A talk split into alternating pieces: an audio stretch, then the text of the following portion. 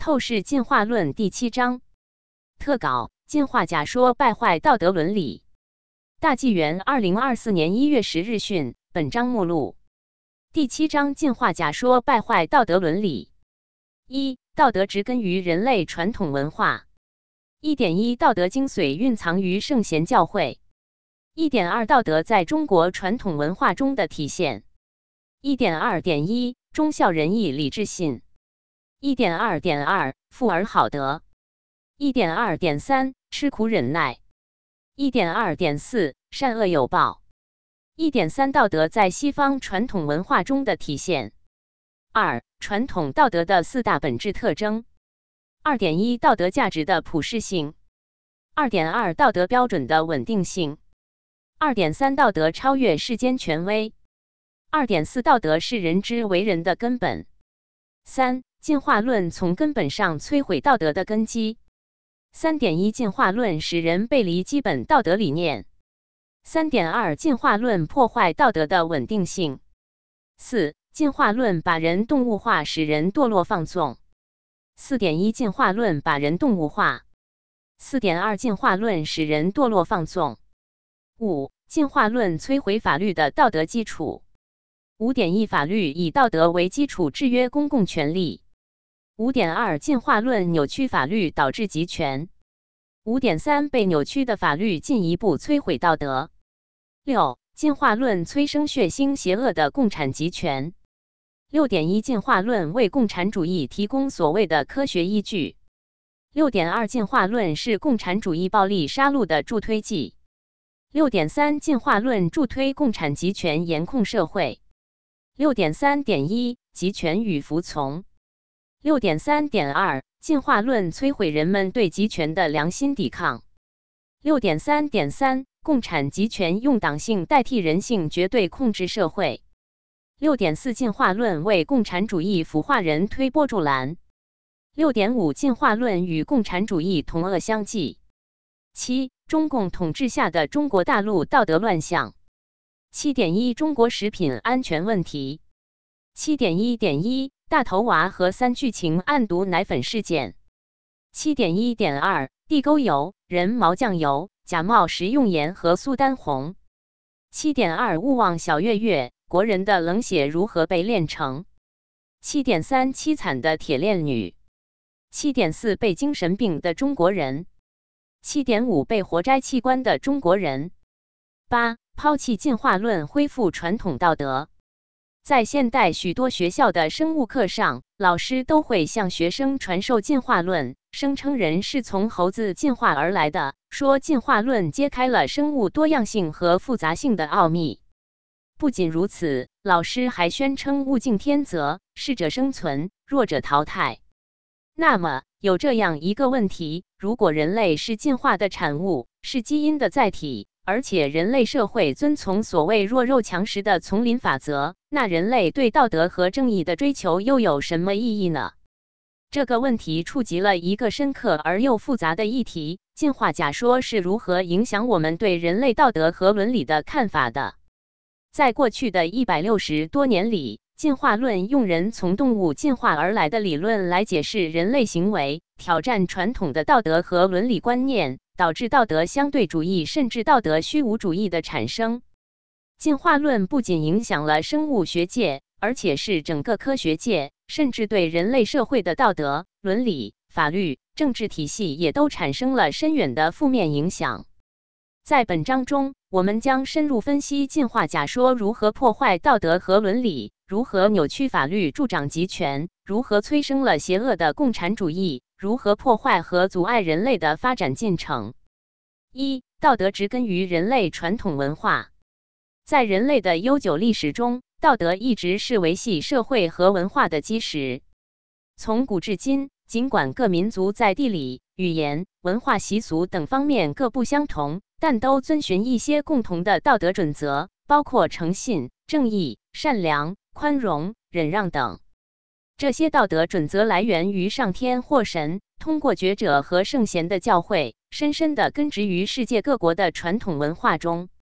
从各民族古老的传说，再到各个文明的开创者，例如被称为人文初祖的皇帝，再到系统奠定东西方文化的老子、孔子、苏格拉底、释迦牟尼、耶稣，他们在不同时期为各自民族铺垫了各国的传统文化，传承着道德规范，引导后人遵循着这些道德规范去约束自己与他人交往。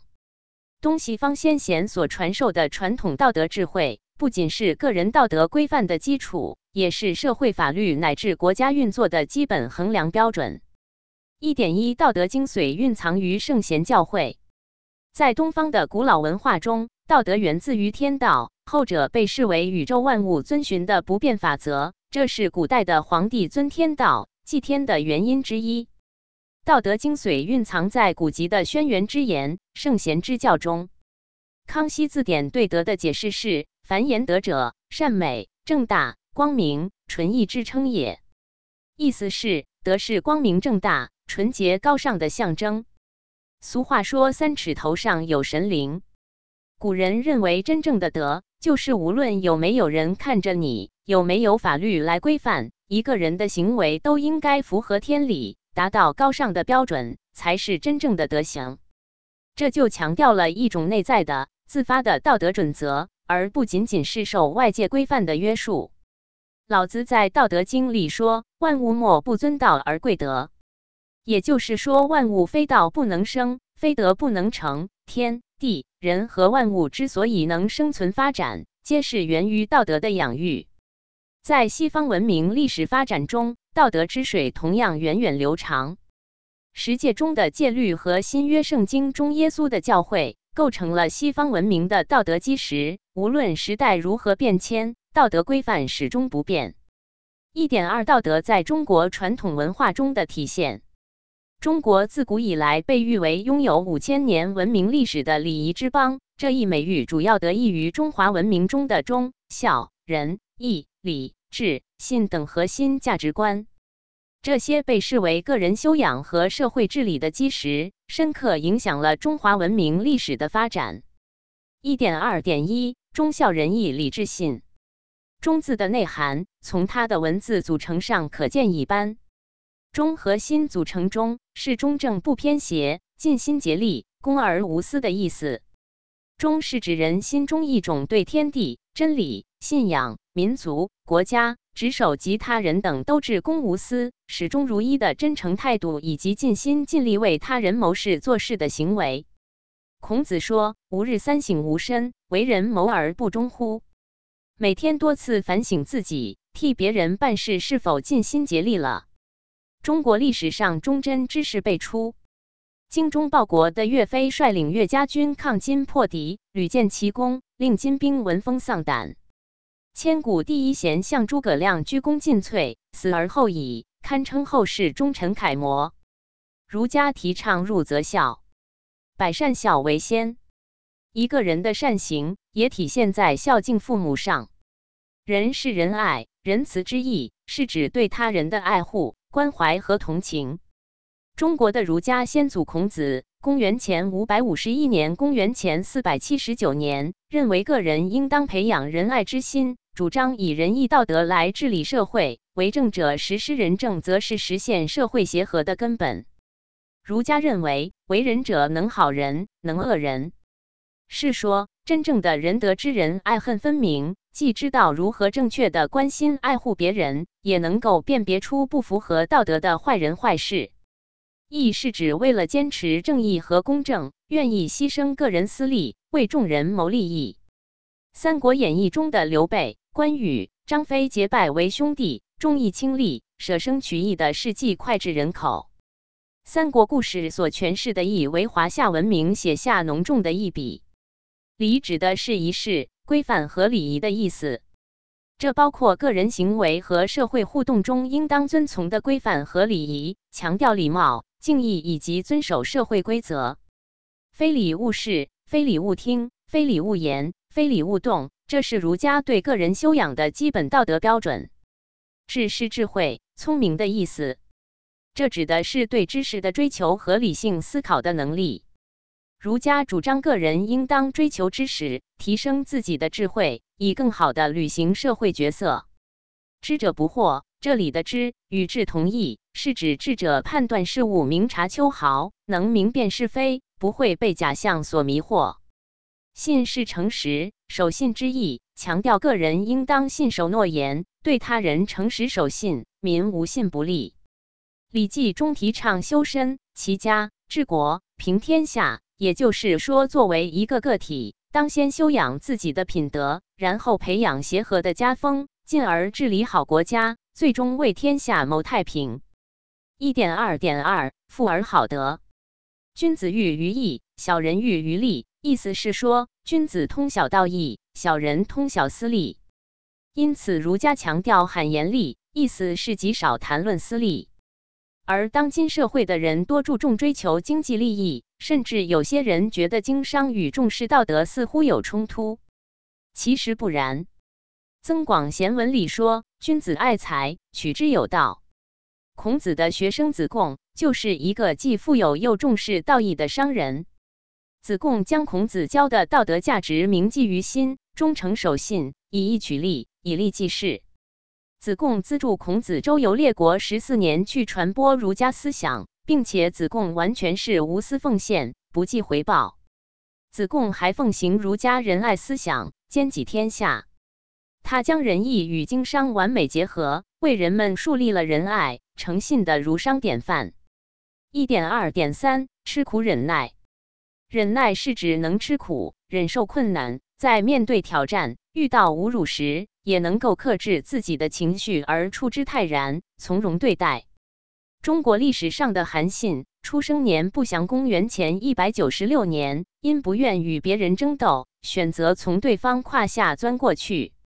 正是这种忍耐和大度，最终使他成为汉朝的大将军，成就了非凡的事业。汉朝中郎将苏武，公元前一百四十年、公元前六十年，奉命出使匈奴，被俘虏十九年期间，忍受了极大的痛苦和折磨。匈奴对苏武严施酷刑，断其食粮，逼其投降，又让他去放羊，称要等公羊产奶之后，才会放他回朝。苏武坚守自己的节操，聂血吞毡，不怕威胁，不惧折磨，终不屈服。后来，他终于成功返回汉朝。一点二点四，善恶有报。增广贤文说：“再三须慎意，第一莫欺心。”意思是，一个人做事要再三考虑，慎重行事，但是首先要顺从自己的良心，切莫做违背良心的事。古语云：“人在做。”天在看，这些都是提醒人们要时时刻刻关照自己的起心动念，所作所为要符合天理，不要欺骗自己的良心。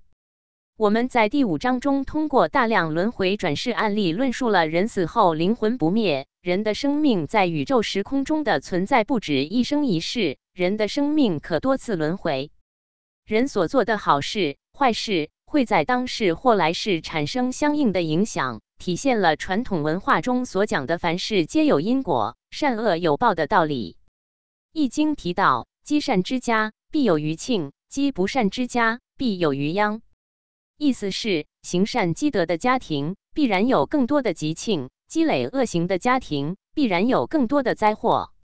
北宋政治家、文学家、军事家、教育家范仲淹（九百八十九年至一零五二年）乐善好施，惠泽天下。他为人孝义节廉，扶危济困，为官清廉，忠直敢言，救济学子，减少徭役。范仲淹捐出毕生大部分的积蓄，在家乡购置良田千余亩，设立义庄慈善机构。先天下之忧而忧，后天下之乐而乐，是他一生真实的写照。范仲淹一生积善很多，后来八百年子孙昌盛，贤良辈出，自北宋到清末。范家共出了七十二位宰相，而经常造业或作恶之人，人生际遇也会因此而改变。战国四大名将之首的秦朝将领白起，前三百三十二年前二百五十七年，一生杀人约百万，特别是与赵国的长平之战，赵卒将者四十万人被白起活埋。白起后来被秦昭王命令伏剑自刎而死。白起一生是战功赫赫。但是因为杀人太多，结果落了个凄惨的下场。中国南宋时期的奸臣秦桧，不仅是卖国贼，而且以莫须有的罪名害死了抗金英雄岳飞，成为千古罪人，被永远的钉在历史的耻辱柱上，深受世人唾骂。后人出于对秦桧的痛恨，又在岳飞墓前建了秦桧的跪像。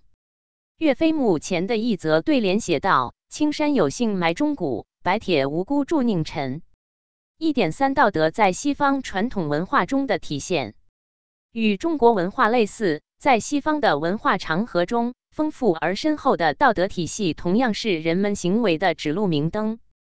它涵盖了善、爱、正义、勇气、自律。宽恕等诸多核心元素。古希腊圣贤先知苏格拉底 （Socrates，公元前四七零，公元前三百九十九）认为，人最好的生活方式是通过有德性的生活来培养灵魂，而不是追求物质财富。他说：“如果一个人知道什么是善，他就会做善事，因为他会以善为目标；反之，如果一个人不知道什么是善，他就不能做到善。”苏格拉底教导后人关心自己的灵魂，努力使自己成为一个有道德的人。他还说：“我所做的不过是不断的劝说你们所有人，无论是老人还是年轻人，不要担心你们的身体和财产，而是首先且最重要的是关心灵魂的最大提升。” For I do nothing but go about persuading you all, old and young alike, not to take thought for your persons and your properties, but first and chiefly to care about the greatest improvement of the soul. 苏格拉底主张通过理性的思考、自我反思来实现道德的提升，从而追求更高尚的道德境界。 他说：“未经审视的人生是不值得活的。” The life which is unexamined is not worth living。苏格拉底和他的学生，古希腊著名学者柏拉图也一起提出勇气、节制、智慧、正义 （courage, moderation, wisdom and justice） 为四主德 （the cardinal virtues）。耶稣的教导对西方文化的道德观产生了深远的影响。他强调爱人如己、宽恕仇人、慈悲为怀。旧约中传下来的摩西十诫，体现了做人基本的道德准则，包括孝敬父母、不杀人、不偷盗、不奸淫、不作假等。这些诫命强调爱与正义，引导人们保持正确的道德规范，并为西方社会文明奠定了基本的伦理基础。美国的国家先贤纪念碑 （National Monument to the Forefathers） 位于马萨诸塞州，是为了纪念五月花号的清教徒而建立的。碑的主基座上矗立着象征信仰的人物，他右手指向天空，左手握圣经。底部基座的四个扶壁分别坐着另外四个人物，象征清教徒建立美国的基本原则，其中之一就是道德。道德是东西方传统文化中永恒的精神财富，是人类文明赖以延续的基石。东西方历史都彰显了道德在传统文化中的重要性。二、传统道德的四大本质特征。作为人类文明的基石，传统道德展现出其普适性、稳定性、超越世间权威性。道德是人之所以成为人的根本要素。我们这里所谈论的道德。指的是传统道德中那些不变的核心价值和标准，而不是人类社会被扭曲的道德败坏的现象。因为那些被扭曲的道德现象，恰恰正是失去道德约束的结果。道德犹如文明的桥梁，横跨不同的文化、种族、信仰和地域，为全人类提供了共同的沟通和理解的基础。道德的稳定性体现在，无论世界如何变化。道德的核心准则永恒不变，道德超越世间的一切权威和个人，为所有人的行为提供不变的衡量标准。同时，道德是人的根本要素。如果没有道德，人就不能被称之为人。二点一，道德价值的普适性，在世界各地的人类文明中。不同文化和不同民族的道德价值都大致相同，这说明道德价值观念超越地域和民族，具有普适性的特点。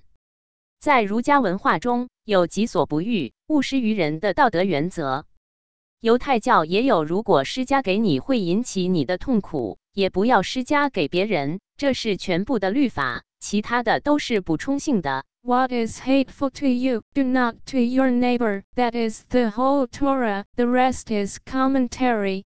而基督教说，你们愿意人怎样待你们，你们也要怎样待人。可见，这些原则在不同文化和社会中普遍存在，展现了人类对真诚、善良等基本价值的共同承认。这些价值观在维护社会秩序和促进人际关系协和中发挥着关键作用。在人类的各种文明历史中，道德标准表现出惊人的一致性。从基本的撒谎是不诚实行为，到杀人抢劫是重大的犯罪，这些标准不仅体现了对个人行为的规范，更深层地反映了对基本人权和人类尊严的普遍尊重。纵观古今中外各国的刑事法典，那些被界定为犯罪的行为，如盗窃、抢劫、伤害、杀人等，通常都是对道德规范的严重违背。这反映了法律制度如何基于道德原则建立，并强化这些原则以维护社会秩序和正义。在不同文化和社会中，虽然具体的法律条文可能有所不同，但这种将道德原则转化为法律规范的过程，体现了普遍的人类追求，创造一个公正、安全且有序的社会。这不仅显示了法律与道德之间的密切联系。也凸显了道德原则在不同社会治理结构中的关键作用。二点二，道德标准的稳定性。道德标准具有跨越时空而永恒不变的稳定性。即使回到几千年前的古代社会，我们会发现，无论是在熙熙攘攘的市集，还是在神秘庄严的宫殿中，人们谈论的是非善恶，与今天人们所认识的并无太大差异。中国传统文化中经常流传这样一句话：“天不变，道亦不变。”而在西方的传统宗教中，也有类似的观点：“天地要废去，我的话却不能废去。”不管是东方还是西方，人们都遵循某种永恒不变的道德法则，这都反映了人类对道德标准的稳定性和永恒性的认同。即使在不断变化的社会环境中，人类对诚实、善良。公正等这些基本的共识仍然稳定，并被广泛接受。在不同的文化中，这些法则的具体表达方式虽然各不相同，就像一个多彩的拼图，每个文化都是独特的一块，但拼在一起就构成了整体的道德图景。人们仍然可以看出其中的关联和共性。美国神学家、哲学家、南方福音神学院院长。Southern Evangelical Seminary，诺曼·盖斯勒 （Norman L. Geisler），一九三二至二零一九，博士，从逻辑的角度分析了道德法则。盖斯勒认为，尽管在每个时代都有人违反道德律 （moral law），但这并不意味着道德律本身在变化，这只意味着人违反了道德律。他认为，道德律是永恒存在的，不会随时间的变化而改变。人们有时会混淆了现在做的和应该做的。盖斯勒博士认为，在面对复杂的情况时，人们有时会做出错误的道德判断，但是对道德的基本原则，人们不会搞错。例如，每个人都知道生命的珍贵，因此谋杀始终是错误的。盖斯勒还说，例如谋杀，尽管现在比之前有了更多的谋杀案件的发生。但是并不能说明道德要求禁止谋杀的标准变了。希特勒当年也知道这一点，因此他才把犹太人贬低到非人的境地，才敢谋杀他们。总的来说，虽然人类社会在不断变化，文化和习俗也在演变，但基本的道德原则永远不变，就像指南针一样，始终指向着道德的真北。二点三，道德超越世间权威。道德是一股强大的力量，超越了人世间的一切权威。无论是头顶王冠的君主，还是手持权杖的宗教首领，都要受其影响和约束。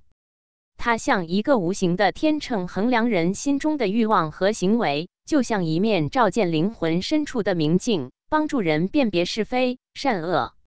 无论是腰缠万贯的大亨，还是街头要饭的乞丐；无论是有权有势的高官，还是自由自在的平民，在道德标准面前，人人平等。在世间的权威舞台上，道德同样扮演着不可或缺的角色。中国传统文化中有道统之说，也就是权力者的所作所为要符合天道，符合道德。不符合道德者，被称为无道，就丧失了其统治的正当性。从古至今，中国历史上无数明君以尊重天道、重视德性为宗旨，与子民同心协力，谋国家安宁、民生幸福。他们大多都将天道视为至高无上的存在，深信君主应该遵循天意，把君主的德行放在统治的核心。很多帝王也常举行祭天的仪式，借此表达对天地神灵的敬畏之情。这种敬天之心，不仅是一种仪式，更是一种对天道的尊崇和顺应。对于宗教权威，道德也是一种衡量标准。正的宗教信仰都教人向善。相反，有些打着宗教名义的极端组织大肆杀人、仇恨、狭隘排外，用道德衡量就不是正的。二点四，道德是人之为人的根本。人作为地球上的万物之灵，具有独特的物质身体和精神世界。道德不仅是一套行为规范，更是我们每个人的生命本质要素。例如，当我们走在街上看到一个跌倒在地上的人时，我们内心的第一反应是什么？是走过去伸出手把他扶起来，还是继续走自己的路？相信我们大多数人的第一反应都是想要把他扶起来。这种内心深处的不加思考的反应，其实就是来源于我们人与生俱来的一种道德反应模式。当人们按照这种正确的方式行事时，会感到内心的安宁和平静。相反，当我们违背自己的道德良心，会本能的感到内疚或羞愧。因此，道德不只是一种观念，它是我们作为人这种生命的本质特征。也就是说，人的本质是一种道德个体，将我们与其他生物区分开来。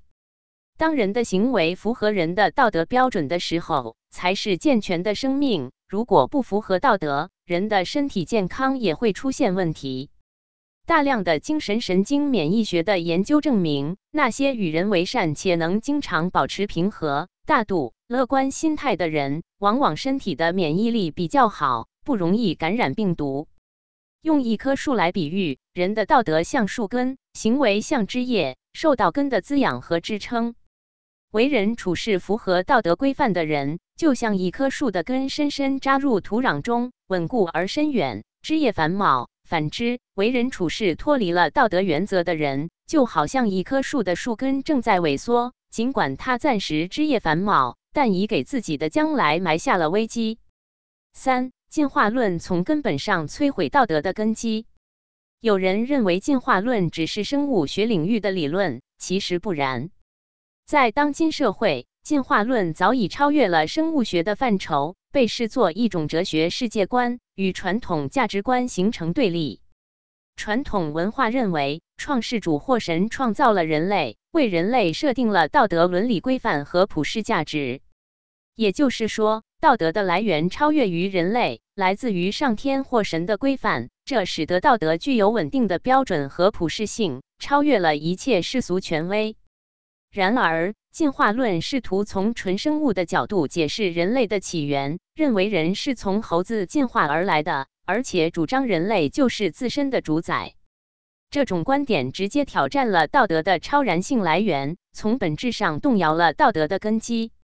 进化论的观点对现代人类文明的各个领域都产生了负面影响，尤其是在道德、伦理、法律、心理、哲学和政治等方面。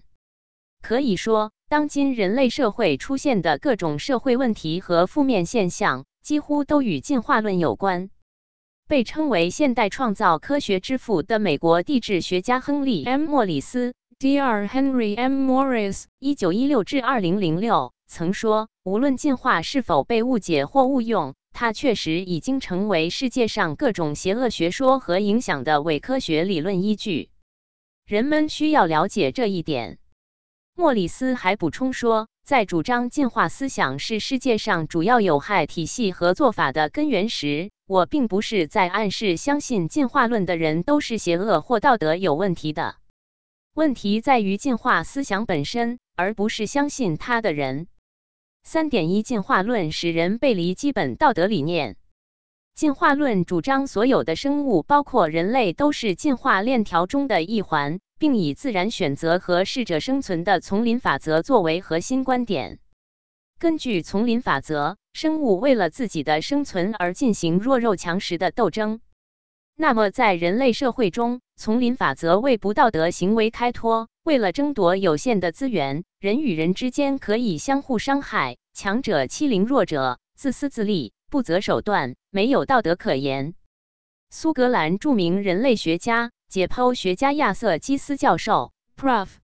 Dr. Sir Arthur Keith，（1866-1955） 对进化论的道德观所做的研究的结果是：正如我们所见，从前和现在的所谓自然进化过程都是残酷、兽性。冷酷和没有怜悯的。As we have just seen, the ways of national evolution, both in the past and in the present, are cruel, brutal, ruthless, and without mercy. 达尔文在《人类的由来》（The Descent of Man） 一书中将进化论应用于人类的道德分析。他认为人类的道德行为与动物的利他行为没有本质区别，人类的道德良心也是进化而来的。并且不断演化，道德的演化是群体适应的结果。然而，在人类社会当中，道德本质上是利他的。如果为他人着想，就被视为善良；如果只考虑自己，就被视为自私。人的善良行为不是进化论的所谓的自我生存或群体适应的需要所能解释的。如果像达尔文所言，道德真的是进化而来的。那么，用弱肉强食的思想作为指导，如何能演化出替他人着想的善良呢？因此，达尔文的进化论无法解释人类的道德性。如果没有道德约束，人类就会为了私利而不择手段，或者被邪念控制而堕落。而后续的进化论者更进一步将个人的自私行为解释为道德的本质，颠覆了道德的标准。从理查德·道金斯 （Richard Dawkins，一九四一）的自私的基因 （The Selfish Gene） 到威尔逊 （Edward O. Wilson，一九二九至二零二一）的社会生物学 （Sociobiology），再到罗伯特·赖特 （Robert Wright） 的道德动物 （The Moral Animal），这些理论家主张道德的基础是基因的自私传播，人们的道德行为只是基因自私的结果。根据这类观点。人们的道德行为是为了在社会中生存和繁衍后代而演化出来的。这些进化论者认为，个体为了生存才会维护群体秩序，道德就是维持群体秩序的工具。乱伦在各个文明中都被禁止，是因为乱伦不利于基因传递。婚姻、亲情、爱情、同情、怜悯、友谊、付出，都是人与人之间的算计和交换。其根源都是基因的自私性，其目的是为了使基因更好的传递给后代。进化论者把人背离道德的自私解释为道德的根源，人的自私由此变成了合理而正当的。因此，进化论相当于颠覆了人类的是非标准，把人类千古以来的高尚道德诠释成了自私自利的行为，把道德的内涵庸俗化，全面扭曲变异了道德的内涵和标准。道德的基本准则善良、利他被彻底颠覆。三点二，进化论破坏道德的稳定性。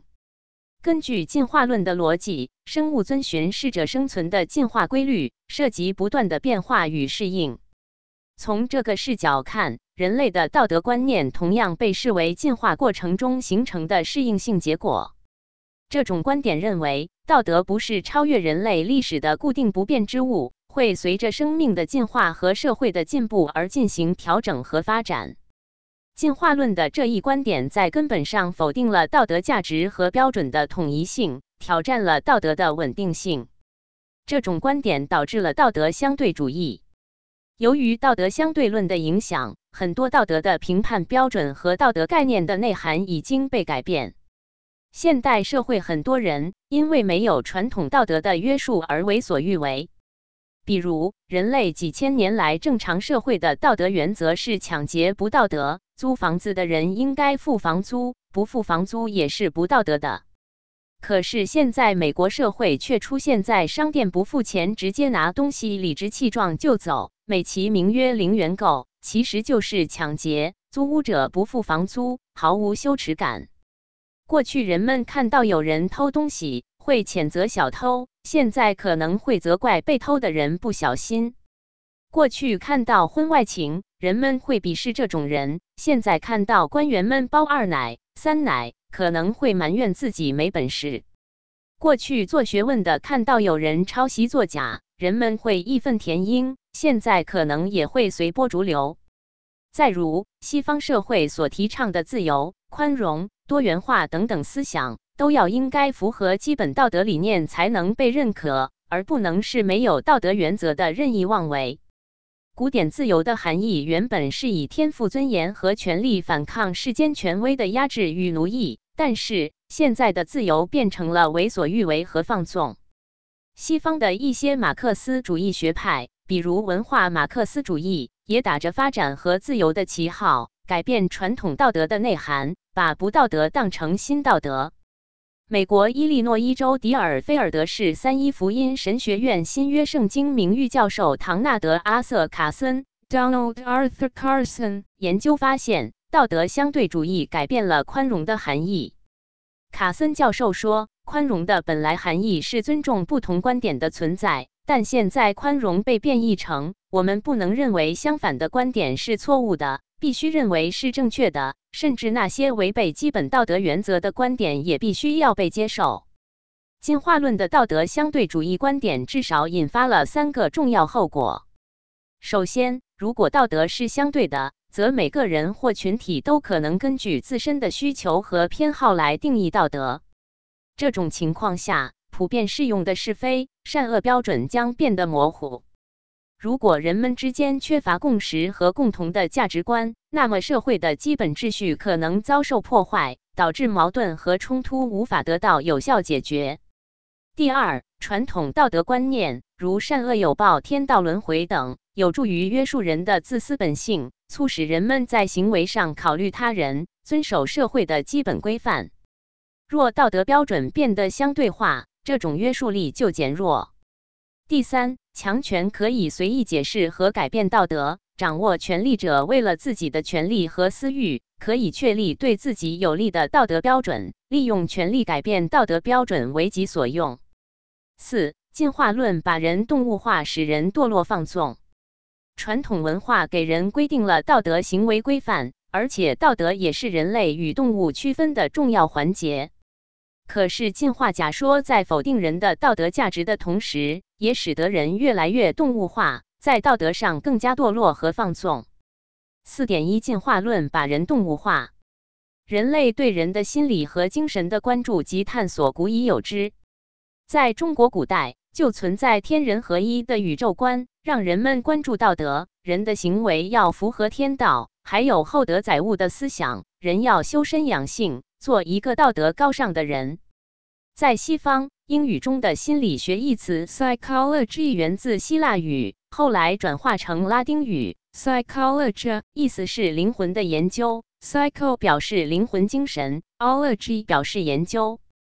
对人心理的研究探索也主要在哲学中。苏格拉底和柏拉图也从人的精神德性来论述人的心理，但是。自从达尔文提出进化论，受进化论影响的对人的心理研究就偏离了人的精神和德行，把人类的心理归于人的生物特征，并用生物方法解决人的心理问题。达尔文的进化论把人作为一堆蛋白质和基因等物质的混合体，宣扬并过分强调人与动物的共性，声称人就是动物进化而来，人的动物性就是人的本性。从而为人的堕落提供借口。其中，进化论对心理学的影响最为典型。十九世纪奥地利心理学家弗洛伊德 （Sigmund Freud，一八五六至一九三九）提出精神分析学说，把人的生物特性中的性欲作为研究人心理的核心概念，认为人的心理主要受本能驱动。弗洛伊德承认自己的观点主要受到达尔文的影响。在他的自传中，弗洛伊德回忆道：“当时流行的达尔文主义说具有强大的吸引力，因为它为理解宇宙提供了非凡的推动力。Darwin's doctrine, then invoke, was a powerful attraction, since it promised to provide an extraordinary thrust to understanding the universe. 弗洛伊德非常崇拜达尔文，并梦想成为与他平起平坐的人。另外，美国机能主义心理学流派也受到了达尔文进化论的影响。该理论提出，人与动物一样，受到本能 （instinct） 控制。与认为人的行为来自于理性的传统观点不同，后来随着自然科学基因技术的发展，用基因包装的进化论以更极端的方式被纳入心理学范围。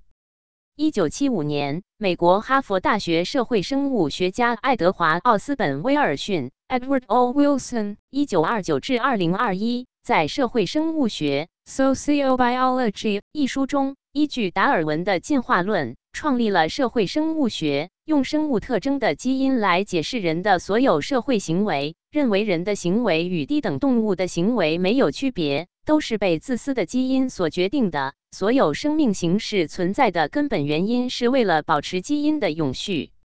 此理论一经出现，即遭到了大多数学者的批评和质疑。之后。文化人类学和心理学中的一些学者把社会生物学的本质发展成另外一种新的理论模型，并冠之以进化心理学的名称。进化心理学认为心理学是生物学的一个分支，心理学是进化论的一部分，人类心理也是动物心理的一种，和动物没有区别。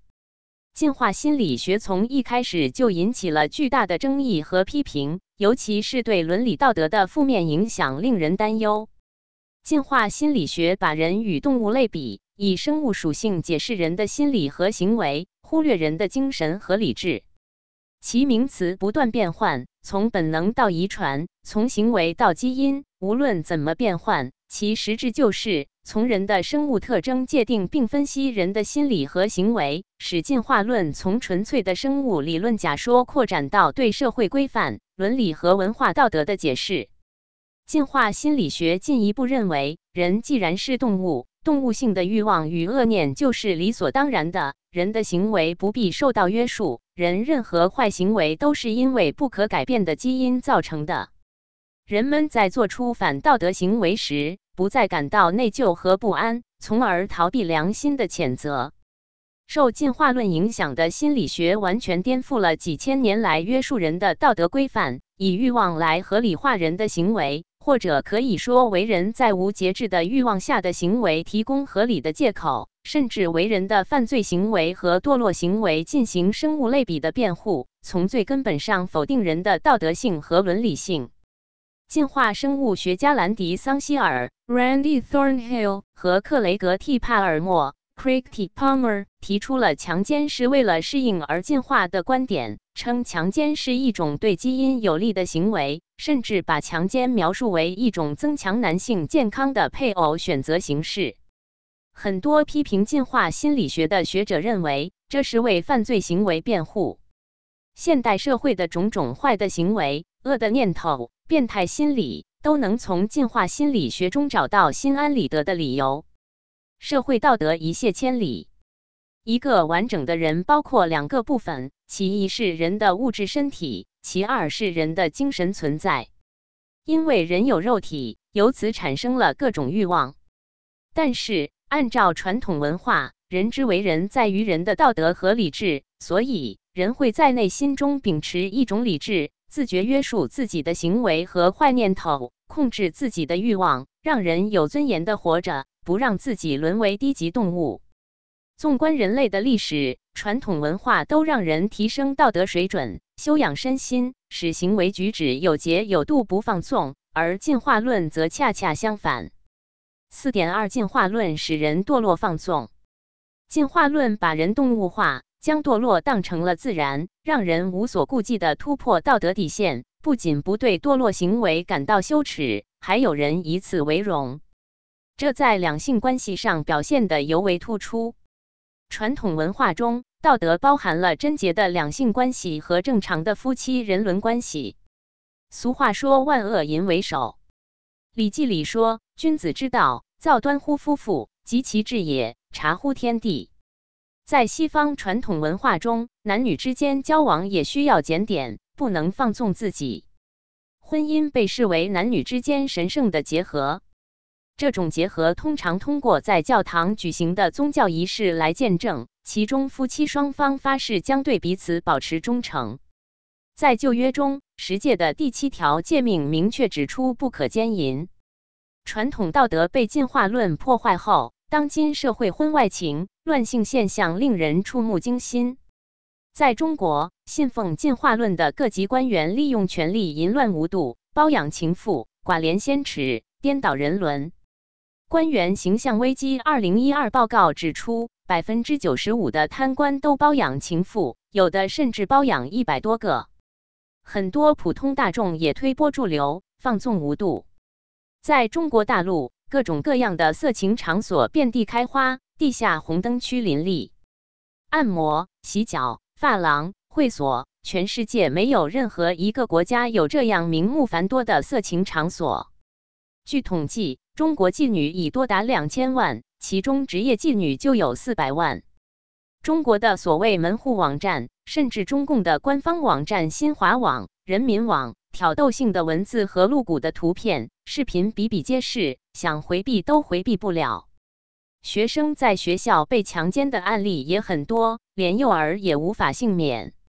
二零一七年十一月二十二日，北京朝阳区管庄红黄蓝幼儿园新天地分园国际小二班的幼儿遭老师扎针，注射不明液体，喂食不明药片。孩子告诉家长，还有叔叔、医生、医生爷爷给他们做身体检查，大家都是光溜溜，疑似孩子遭到性侵和猥亵。孩子身上发现了针眼，腿部、屁股、腋下都有被针扎过的痕迹。有舆论称，该幼儿园园长的丈夫有军队背景，为一个俗称“老虎团”的警卫第三师第十三团提供场所，群体猥亵幼童。网民认为，对这么小的幼儿能下此毒手，真是天良丧尽了。还有的说，事实可能比你想象的更糟糕、更残忍、更变态。在中共体制下，这是被发现与被揭露的罪恶，还有多少罪恶与魔鬼行径被掩盖，都无法得知。这种令人发指的恶行几乎无所不在。被中共用进化论洗脑后的中国人，很多已经道德沦丧，毫无底线，禽兽不如，丧尽天良。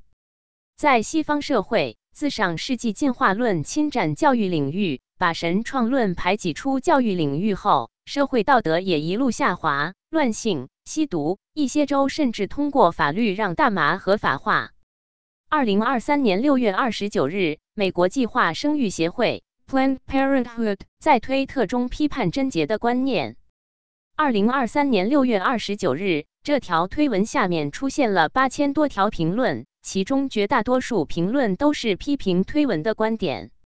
美国计划生育协会还在七月十一日的推文中建议人们对这种乱性观念无需感到羞耻，还建议观看色情内容、发送色情简讯等。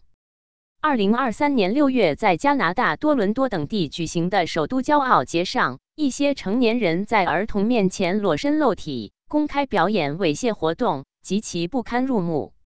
家长非常愤慨，公开裸体，这是公开猥亵。聚众淫乱是明显的道德堕落的表现，尤其对少年和儿童更是莫大的毒害。进化论摧毁人类道德的根基，并将人类无底线的动物化的另一个更严重的例子，是现在西方充满色情和乱性色彩的 T 加运动。美国自由派已经把这些理论以多元化的名义纳入学校教育，把它灌输给未成年的孩子。根据保守主义的研究，LGBTQ 中的 Q 是这个理论的核心，就是要彻底颠覆道德和伦理。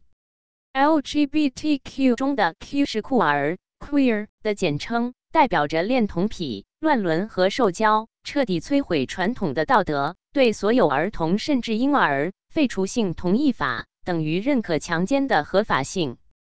美国思想哲学家。芝加哥大学教授维弗 （Richard Malcolm Weaver，一九一零至一九六三）在《思想的后果》Ideas have consequences. 里指出，现代社会把人类淫秽的东西公开化，赤裸裸地展示物质和欲望，让人不再有羞耻感、仪式感，人偏离了神给人定的规范和道德。人们蔑视仪式、传统和习俗，为所欲为，不受束缚，亵渎传统，导致了人的堕落和放纵。但是，人的堕落真的没有后果吗？在圣经中记载了诺亚方舟的事情，当时的人类已经堕落得非常可怕，于是上帝用洪水惩罚了人类。中国传统文化认为，人的道德堕落会招来天灾。现在，各种天灾、疾病、怪病层出不穷，人类不仅不检点自己的行为，约束自己，还试图通过外在的措施来应对，这是南辕北辙。五。进化论摧毁法律的道德基础。一个社会的规范分为两部分：一个是以文化方式呈现的道德，一个是以制度呈现的法律。前者是对人的内在的善性提升，后者是对人的恶行的外在惩罚，目的是让人抑制恶念和欲望。但法律必须以道德为基础，起到惩恶扬善的作用。自古以来，法律一直是公平正义的象征。法律存在的目的就是让人们获得公平正义。古罗马法典查士丁尼法典 （Code of Justinian） 将法学定义为法学是关于神事和人事的知识，是关于正义和非正义的科学。Jurisprudence is the knowledge of things divine and human, the science of the just and the unjust。五点一法律以道德为基础制约公共权利。在中国传统社会，道德占据显赫的地位。法律作为治理社会的辅助手段，必须公正、符合天理，以道德为基础。当权者受到道德和法律的约束，不能胡作非为。西方则侧重于制度形式的法律约束，但是法律必须来自于更高的规范，受更高规范的约束。古希腊哲学家亚里士多德提出：“法治乃良法之治。”到中世纪，学者认为人法来自于神法。到了近代，法律界普遍认为实在法 （positive law） 必须符合自然法 （natural law）。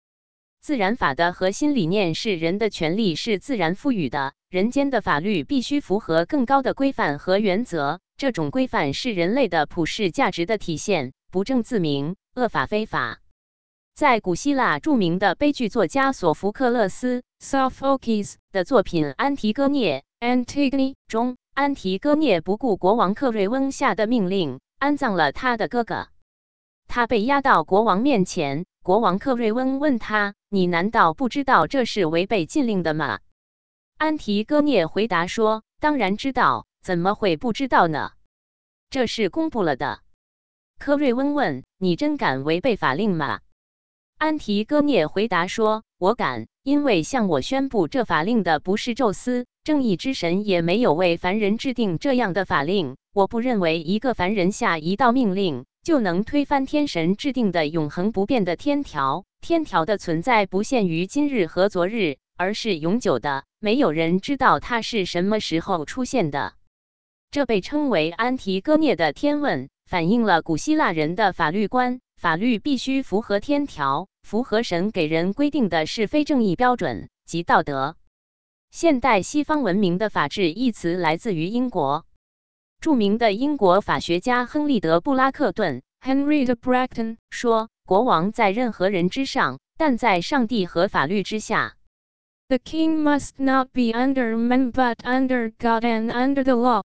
英国大法官爱德华·科克爵士 （Edward Coke） 认为。英国的法律并不是国家政府所制定的，而是上帝亲手写在人心中的。一千二百一十五年，英国通过了自由大宪章，限制王权，进而形成了宪政、法治，约束公权力，以保障权利。在美国，法治体现在独立宣言中，创世主赋予人权利。我们认为下面这些真理是不证自明的：人人受造平等。创世主赋予他们若干不可剥夺的权利，其中包括生命权、自由权和追求幸福的权利。这是美国宪法的基础。也就是说，美国的开国先贤们认为，人人直接从创世主那里，而不是从国家领受了权利。而法律就是保障创世主赋予人的权利，而防止国家权力侵犯的规范。法治的内涵在于，法律来自于更高的规范，超越于一切世俗权利、王权或者君权。法治就是用正义的法律约束王权及一切权利。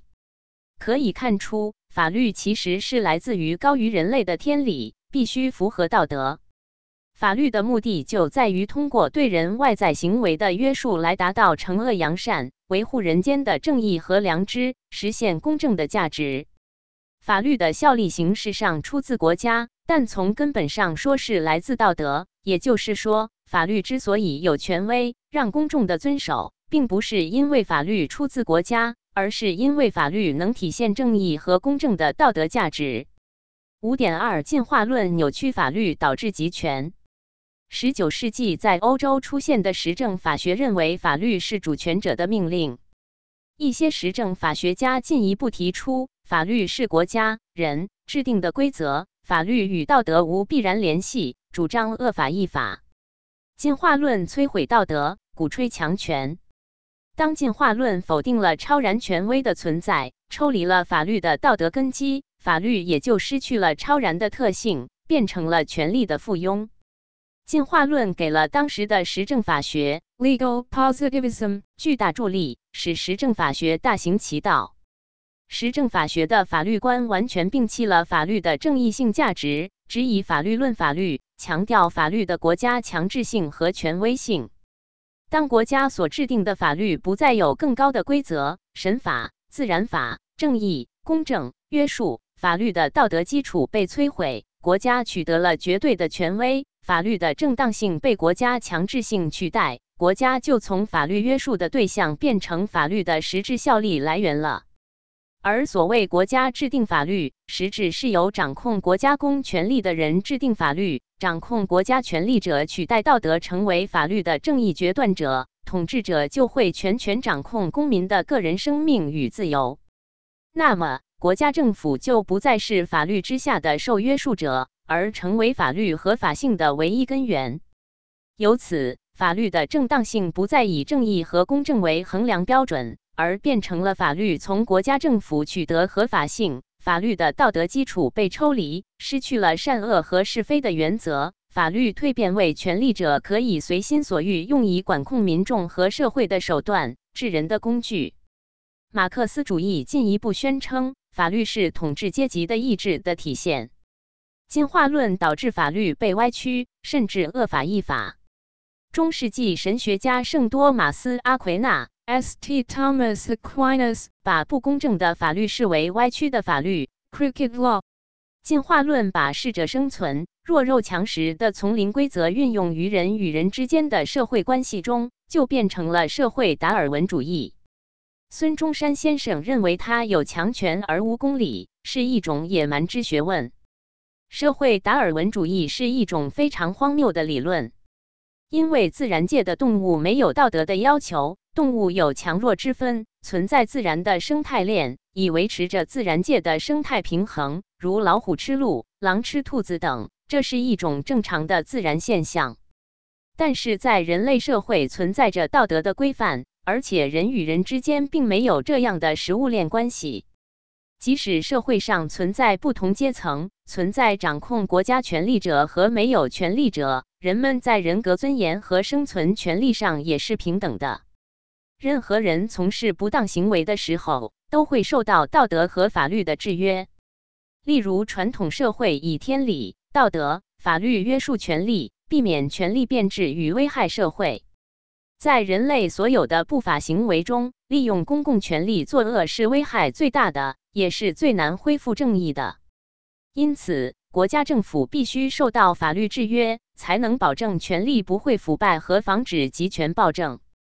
在进化论的荼毒下，权力既不受更高的规则、神法、道德约束，也不受法律的制约。在近代的欧洲大陆，国家至上理论获得推崇，掌权者就可以违背道德，恣意的滥用权力，为所欲为。国家取代上帝成为了新的至高权威，发展到极端就导致了极权主义。二十世纪出现的两种集权形态——纳粹集权和共产集权，都是进化论摧毁道德、鼓吹强权的恶果。进化论所推导出的社会达尔文主义，直接就是纳粹集权的理论基础。德国纳粹集权的种族灭绝也与进化论息息相关。进化论逻辑催生了纳粹宣扬的种族优越论。共产集权的产生也跟进化论密切相关。我们将在下一节详细论述。集权一旦建立，当权者可以以国家的名义。以发展的名义等为借口杀人、种族灭绝，法律彻底堕落为当权者的工具和屠刀。在纳粹德国，当时的司法界，从学者到法官，纷纷迎集于纳粹主义的旗帜下，背弃司法的公正、正义原则，像弥散的毒瘤一般吞噬了正常的司法体系。德国法学家英戈·穆勒 （Ingo Müller，一九三六）在《恐怖的法官：纳粹时期的司法》一书中，记载了这些司法官的罪恶：是他们经过缜密且富于逻辑性的法理论证之后，催生了臭名昭著的纽伦堡法，使反犹排犹具有了所谓的法律依据；是他们端坐在国民法院、特别法院、党卫军警察法庭、军事法庭之上，挥动法锤。将成千上万的犹太人和所谓的社会蠹虫、社会渣子驱赶进集中营，接受死亡的洗礼。同样是他们为了保证德国种族的完美性，做出了惨无人道的判决，即对智能低下者进行强制性绝育，令残疾人、精神病患者在快乐中死亡。还是他们把无数反战的平民，甚至德国军人送到绞刑架下。恐怖的法官，纳粹时期的司法提到，当元首要消灭犹太人的时候，法院和法官们不仅要服从，而且可以在法律的掩护下合理合法地完成任务。此时的法律，如果可以称之为法律，充满了血腥，而且无疑都是元首意志的体现。希特勒就是法律，法律和元首的意志是一回事，被法官们奉为圭臬。与纳粹的恶法相比，中共对法律的歪曲和利用更加肆无忌惮和毫无底线。国家恐怖主义大行其道，从国家元首到普通百姓，随时可能遭到杀害。共产政权之下，被迫害和杀戮的人，动辄可以达到数百万甚至千万的规模。五点三被扭曲的法律进一步摧毁道德，道德基础被摧毁后的法律，不再符合上天对人的道德要求。而是反映人的欲望与堕落。同时，由于法律形式上出自国家，具有引导性，掌握了国家权力的人可以通过制定反道德和反神的法律来引导和颠覆社会道德，进一步败坏社会道德和伦理。如在西方国家，通过立法维护反道德的行为，乱性、吸毒、不劳而获等传统认为不道德的行为，都不同程度地受到了法律的认可和保护。而信仰神的人如果反对这种行为，则可能构成违法。综上所述，人类几千年来，法律都是来自于道德，是人们追求正义和公正的希望。同时，法律也是约束权力、防止出现集权的屏障。但是，由于进化论对道德根基的摧毁，法律内涵和道德基础被进化论彻底颠覆。同时，进化论所宣扬的进化逻辑弱肉强食，吹捧强权，让法律沦为了集权统治的工具。本应维护正义的法律，成为了制造不公、不正义的工具。本应限制公权力、保护民众权利的法律，颠倒成了不受约束的权利侵害和剥夺民众权利的手段。本应维护道德的法律，沦落成了摧毁道德、变异道德的帮凶。六。进化论催生血腥邪恶的共产集权，在人类历史上，共产主义被公认为是最残暴、最血腥的意识形态，倡导以暴力方式摧毁传统文明的一切形式，包括人类的道德、伦理、法律以及婚姻、家庭、国家和社会结构。正如马克思在《共产党宣言》里说：“共产党人不屑于隐瞒自己的观点和意图，他们公开宣布。”他们的目的只有用暴力推翻全部现存的社会制度才能达到。进化论为共产主义提供重要理论依据，从而催生了人类历史上最庞大、最系统的极反神、暴力、集权等诸多邪恶于一身的共产罪恶理论体系，并推动这种邪恶势力遍布全球，让人类文明遭遇了前所未有的浩劫。六点一进化论为共产主义提供所谓的科学依据。首先，进化论让共产主义理论自称找到科学依据。进化论是一种妄想假说，但是却打着自然科学的幌子骗人。这个论点在本书的前几章已经充分论证清楚。如果打开现在共产主义政权中共的教科书，会看到这样的内容：马克思主义哲学产生的自然科学前提是细胞学说、能量守恒和转化定律、生物进化论。共产主义作为一种理论，在其产生之时，欧洲的宗教信仰依然很普遍，绝大多数人，包括大多数科学家，都相信上帝造人，遵循传统的宗教规范和生活方式。要让人们接受一个无神论。反传统的共产理论是非常艰难的。德国作家比阿特·怀尔德·史密夫 （B. Wilder Smith） 认为，进化论是当今马克思主义学说之核心。达尔文为马克思主义敞开了大门，因为他让马克思有了否定万物受造并继而否认有神的科学理由。马克思和恩格斯曾清楚地说明进化论与信仰的关系。现在我们以进化的概念来看宇宙，再也没有空间容纳一位创造者或统治者了。其次，作为共产主义核心理论的历史发展规律论，建立在达尔文提出的所谓的生物进化的规律上。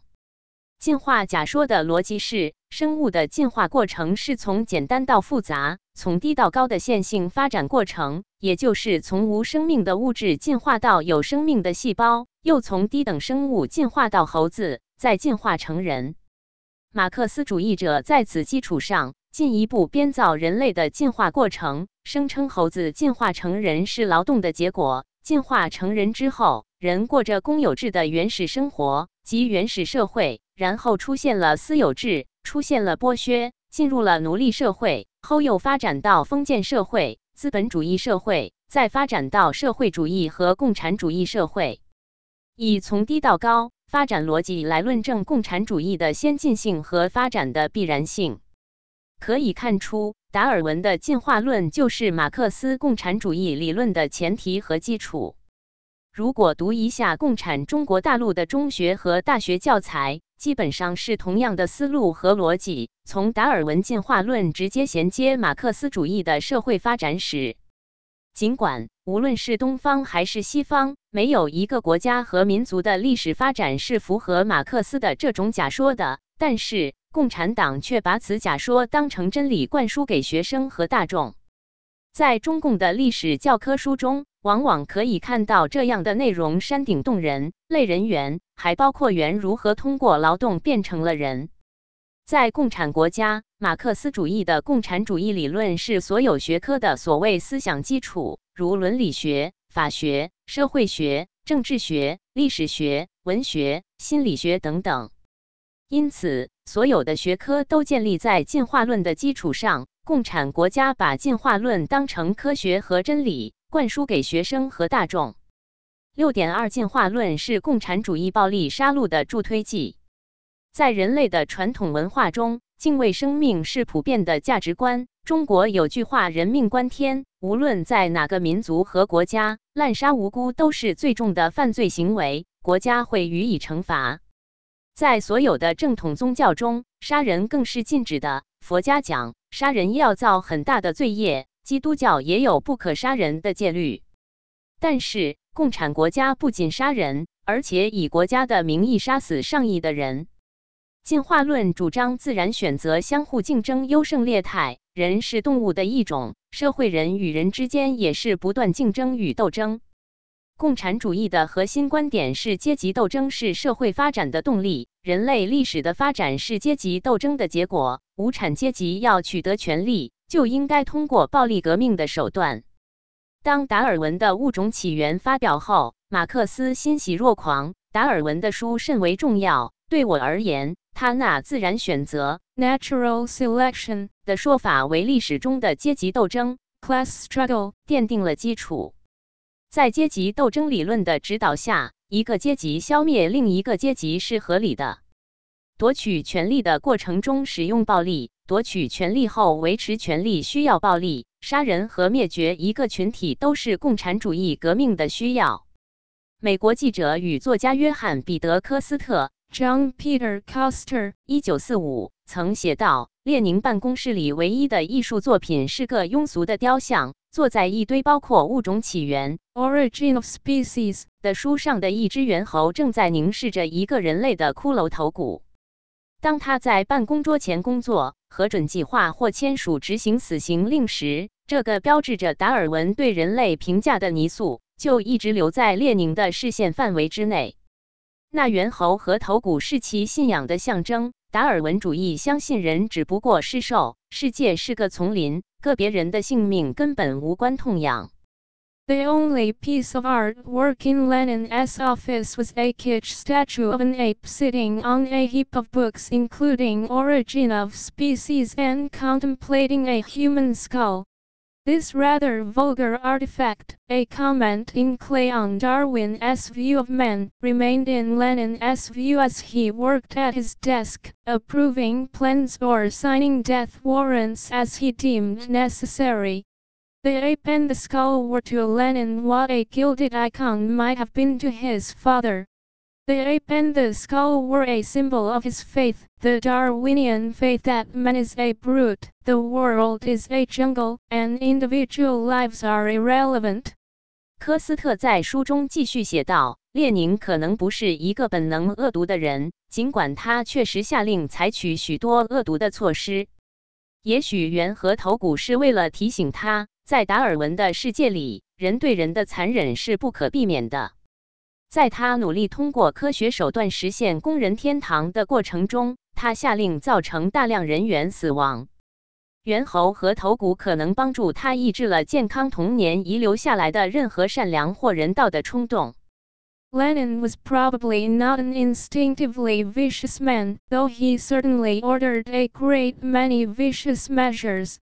Perhaps the ape and the skull were invoked to remind him that, in the world according to Darwin, man's brutality to man is inevitable.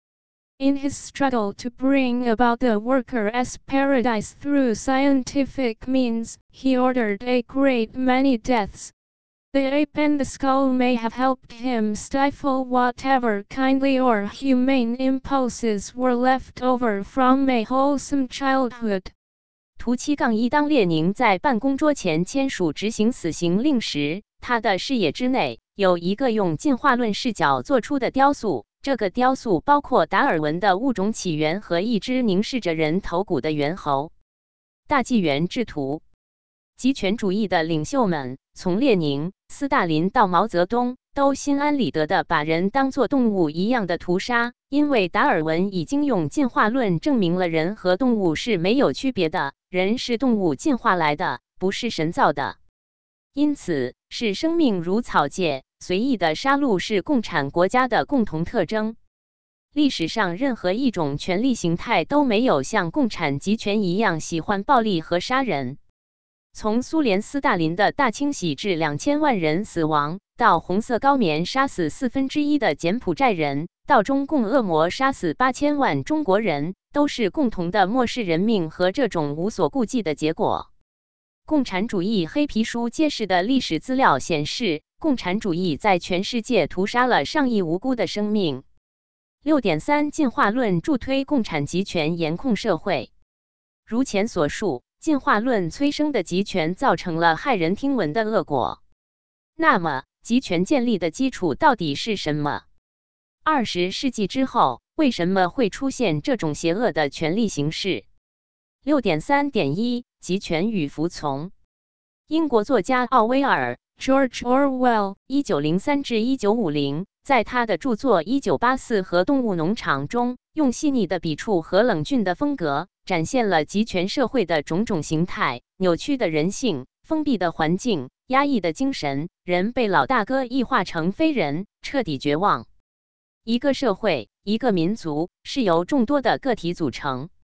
集权能够在一个社会建立，一定是有众多的人参与其中，成为集权的帮凶。否则，一个人或者一小撮人，无论多么强悍，不可能建立起对社会的极端控制。也就是说，集权能够存在的前提是众多人对集权权威的服从，主动或者被动的参与了集权对自己和对他人的残害和压制。一九六三年，纳粹种族灭绝罪行最大的刽子手阿道夫·艾希曼被抓回耶路撒冷审判，引发了世界对于服从命令的心理研究。耶鲁大学心理学家斯坦利·米尔格拉姆 （Stanley Milgram） 的实验揭示，一般情况下，影响服从的主观维度主要是人的道德发展水平。道德水平与服从权威两者呈现负相关，即道德水准越高。服从权威的可能性越低。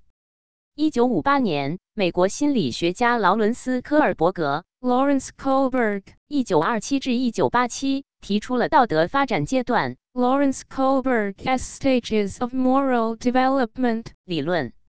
该理论指出，处于道德发展高阶段的人会根据普世伦理原则和良心来判断法律或规则是否公平，是否符合正义。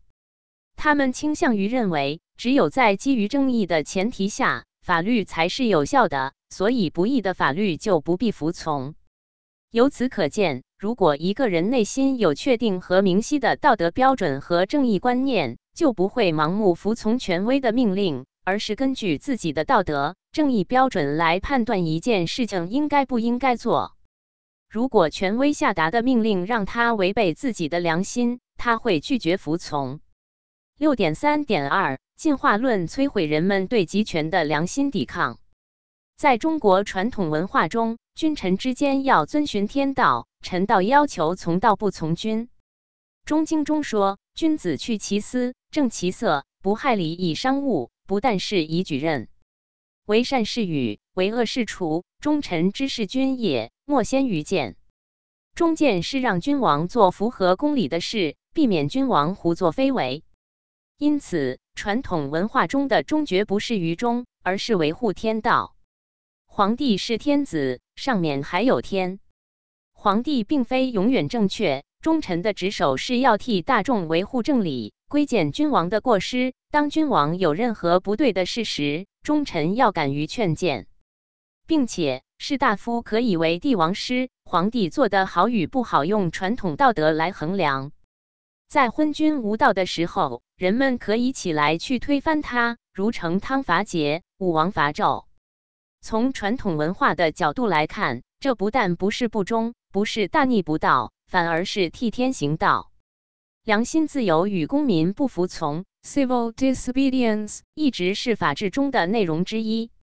英国剑桥大学法学和公法教授特雷弗·艾伦 （Trevor S. Allen） 一九五五说：“凭良心的意义是法治的一部分。”鼓励意义，使得每个人对正义和公平之承诺与法律义务直接相关。对法律的忠诚必须使普通民众的道德良心参与其中。美国宪法与法理学学者罗纳德·德沃金 （Ronald Workin，一九三一至二零一三）认为，公民不服从有三种形式：基于良知、公正和政策。如果法律不符合道德，法律不公正，公民可以不服从。如果公民认为政策极度错误且危险，也可以拒绝服从。在英美法系，法治和宪政的发展可以说就是良心不服从的结果。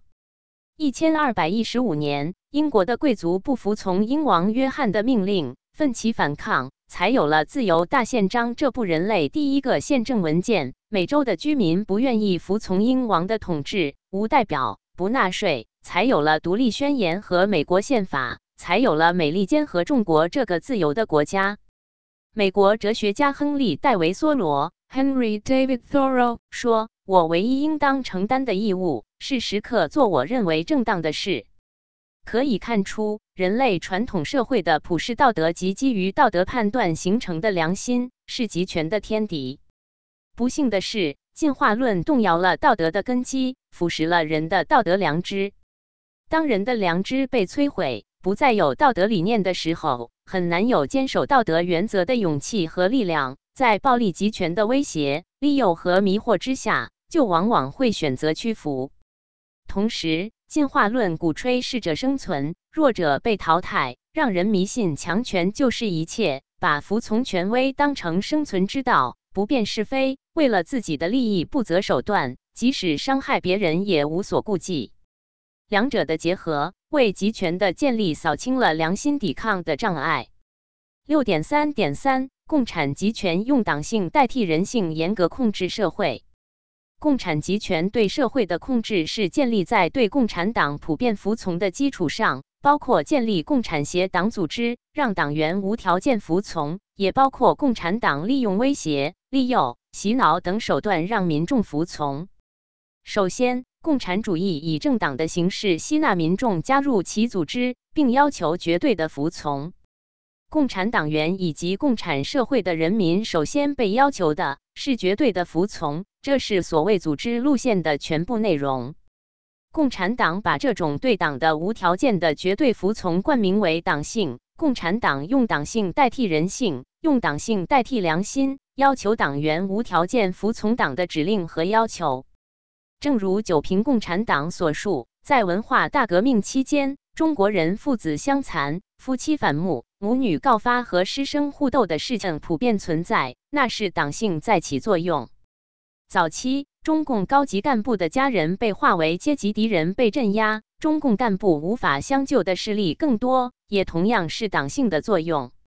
九平还说，一个党员，无论他在私下对你表达了怎样的意见。但一旦作为党员表态时，必然要和组织保持一致。这个组织由下至上，最后统一到这个庞大集团金字塔的最高一点。这是共产党政权的最重要的结构特征：绝对服从。其次，共产党垄断国家的所有权利和资源，建立所谓的公有制，剥夺民众的私有财产权，用生存来胁迫民众服从中共的。中共在一九四九年窃取政权之后，垄断全部国家权力，包括立法权、行政权和司法权，并通过中共的党组织从上到下全面控制整个国家。楚安平先生当年曾形象地把这种情形概括为“党天下”。不仅是党员，其他人也必须听党的话，党叫干啥就干啥，而党却不需要听命于任何意志。可以为所欲为，因为党凌驾于一切之上，在他之上再没有更高的权威，他就是不受任何制约的最高权威。党的意志就是放之四海而皆准的真理，就是法律。在中共各种杀人和整人运动中，都是鼓动群众斗群众，让人们放弃良知，互斗互害。中国传统文化让人用天理衡量是非，舍生取义，人们不会盲目服从。中共就发动文化大革命等一系列政治运动，不遗余力的破坏、摧毁中国传统文化，消灭和摧毁所有传统宗教信仰。同时，共产主义在教育中反复用进化论给人们洗脑。在一九四九年以后的中国大陆教科书中，从小学到大学，进化论被当作真理灌输给学生。如前所述。被进化论洗脑以后的人，失去了对生命的敬畏，而盲目的跟随共产集权杀戮，造成无数生命被残害。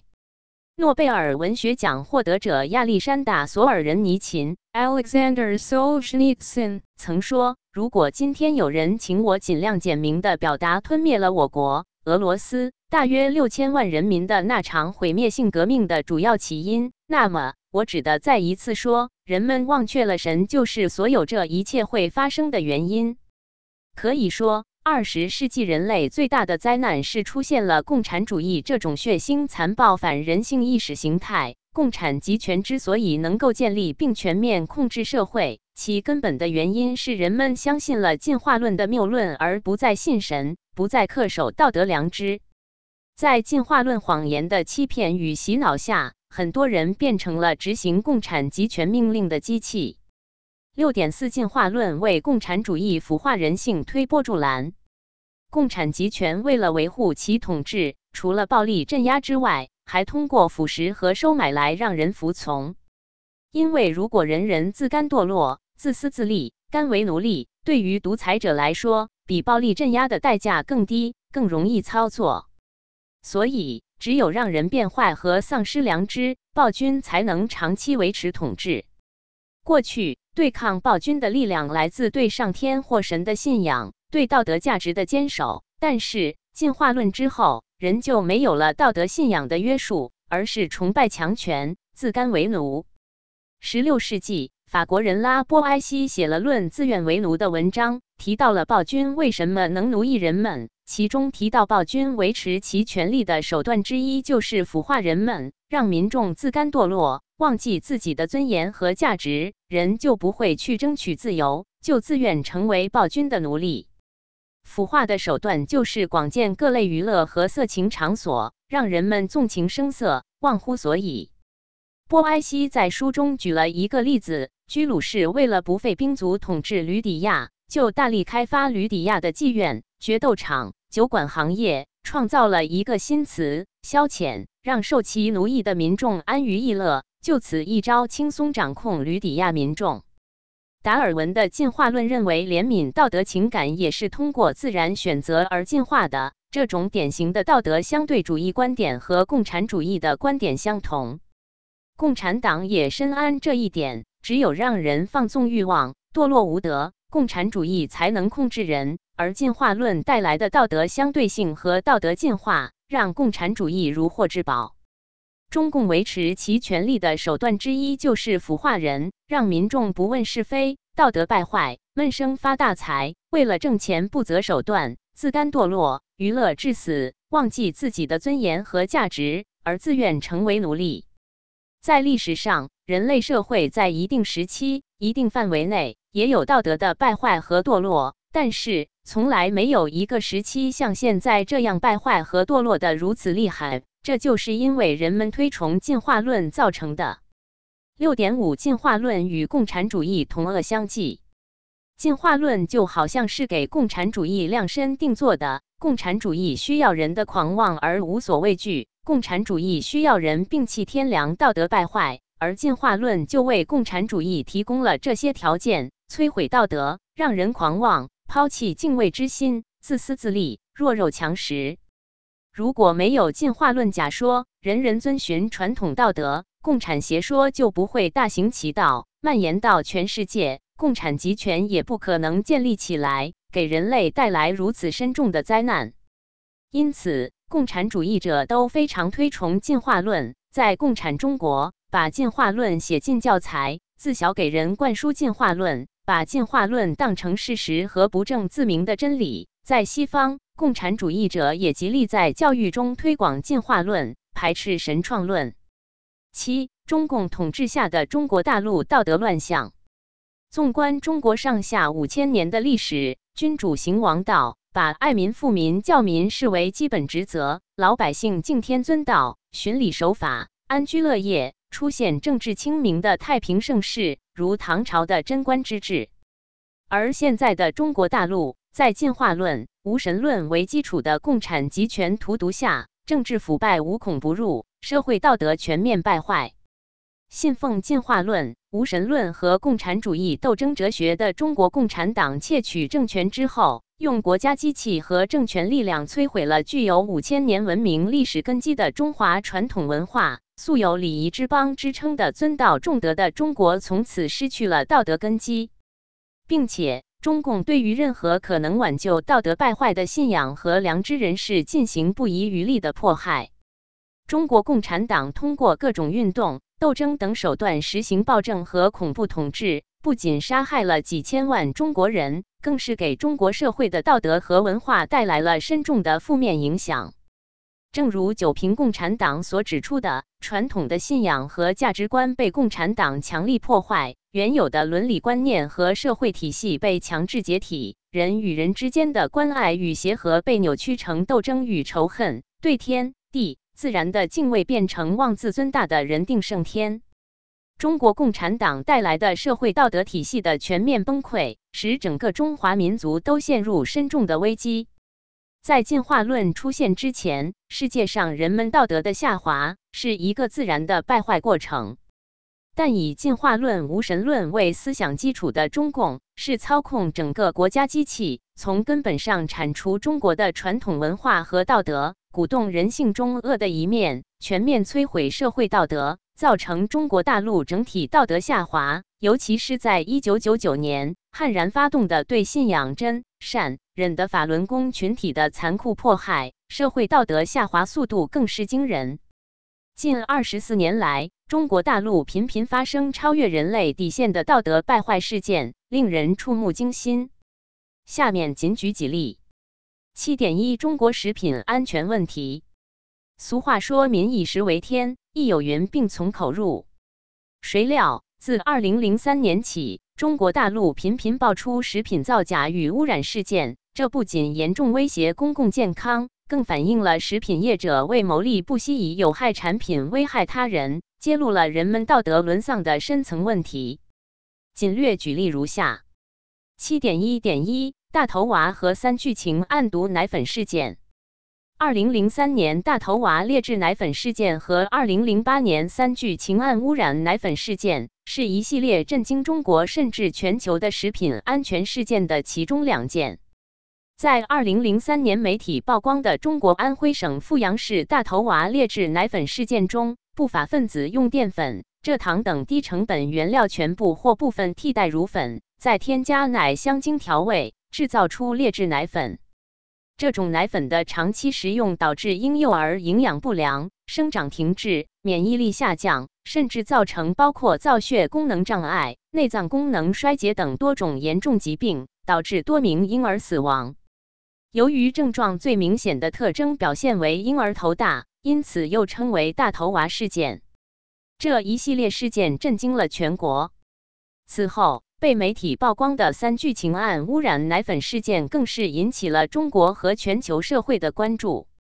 二零零八年，中国河北石家庄三鹿集团生产的婴幼儿配方奶粉被检出含有三聚氰胺，导致多名婴儿的肾结石、肾功能不全，甚至死亡。人们通常通过测量奶粉中的氮含量来判断奶粉中蛋白质的含量。三聚氰胺 （melamine, C3H6N6） 含氮量高达百分之六十六，易获取，价格低，外观白色无味，与奶粉相似，所以被商家混入奶粉中，以制造蛋白质含量高的假象。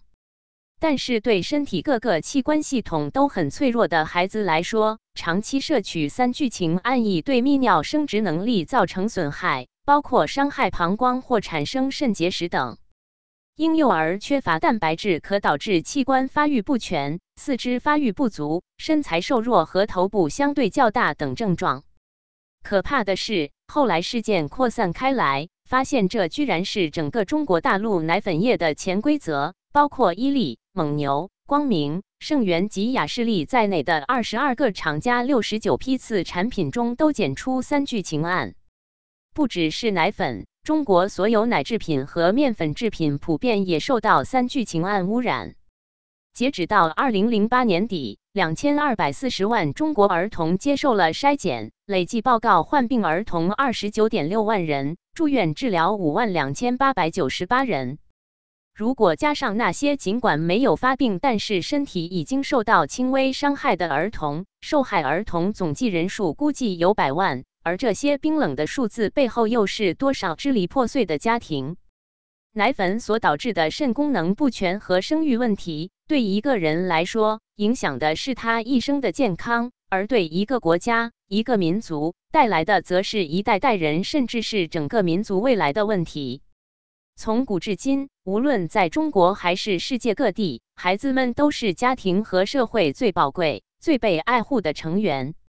在回顾这两起惨痛的奶粉事件时，人们都会感到沉痛与愤慨。然而，当家长们为了捍卫自己孩子的权利而站出来时，却受到了无情的打压和冷漠的对待。道德规范既是对个人的行为准则，也是对企业运营的伦理要求，能促进社会良性运行。没有了基本的道德理念，什么都谈不上。七点一点二，地沟油、人毛酱油、假冒食用盐和苏丹红。网上流传的一个段子：早上起来买根地沟油油条，吃个苏丹红鸡蛋，喝杯三聚氰胺牛奶。中午。瘦肉精猪肉炒农药韭菜，吃卤猪椒牛肉，泡壶香精茶叶，下班买条避孕药鱼，开瓶甲醇勾兑酒，吃个硫磺馒头，晚上买瓶含氯的可乐，难受了就吃几粒皮革胶囊。这个段子形象地反映了中国民众面对的方方面面的食品安全问题。二零一零年，中国多家媒体所揭露的地沟油事件指出，中国人一年吃约三百万吨地沟油，毒性百倍于砒霜，在中国大陆受到广泛关注。地沟油是指从餐馆厨房废弃物中非法提炼的再生食用油，这种油被一些不法商人从城市的下水道中回收，经过加工处理后，便转化成了看似清澈的食用油，价格低廉，重新流入市场。回到消费者的餐桌上。研究指出，地沟油含有比正常食用油更多的有害物质，包括致病物质和致癌物。其中，强力致癌物黄曲霉素毒性是砒霜的一百倍。地沟油会对人体健康造成诸多伤害，导致发育异常、肠炎、脂肪肝、心脏和肾脏等疾病。武汉工业学院食品科学与工程学院教授。全国粮油标准化委员会油料和油脂工作小组组长何东平估计，中国人平均每吃十顿饭，其中一顿就含有地沟油。其他中国食品安全事件还有人毛酱油事件、工业盐假冒食用盐事件和苏丹红事件等。酱油本应该通过豆制品、粮食作物等发酵来生成，其氨基酸含量有着严格的标准。二零零四年的人毛酱油事件是中国一起令人震惊的食品安全丑闻，其中多家工厂被揭露使用从人类头发中提炼的氨基酸液非法制造酱油。这种酱油含有有害物质如砷、铅和氯丙醇，对公众健康构成重大威胁。二零零五年八月至二零零六年七月间，中国各地有七百八十吨工业盐被重新包装成食用盐贩卖。工业盐中可能含有重金属和其他有害物质，长期食用可导致慢性中毒、肝损伤，甚至发生肝癌以致死亡。二零零五年，包括广东亨氏美味园辣椒酱、肯德基、新奥尔良烤翅等在内的三十家企业的八十八个食品样品中被发现含有致癌物苏丹红，这是一种有毒的工业染料。隔年。中国某些地区的鸭蛋和鸡蛋中也被发现非法添加了苏丹红，以提高蛋黄的色泽，生产所谓的红心蛋。苏丹红作为工业染料，在国际上已被明令禁止用作食品添加剂，且被国际癌症研究机构列为致癌物质。中国的食品安全问题已经成为每一个中国大陆人当今生活中挥之不去的沉重阴影。这是中国社会普遍道德下滑之后，普通民众被其所害而又无法解脱的悲哀现状。七点二勿忘小月月，国人的冷血如何被炼成？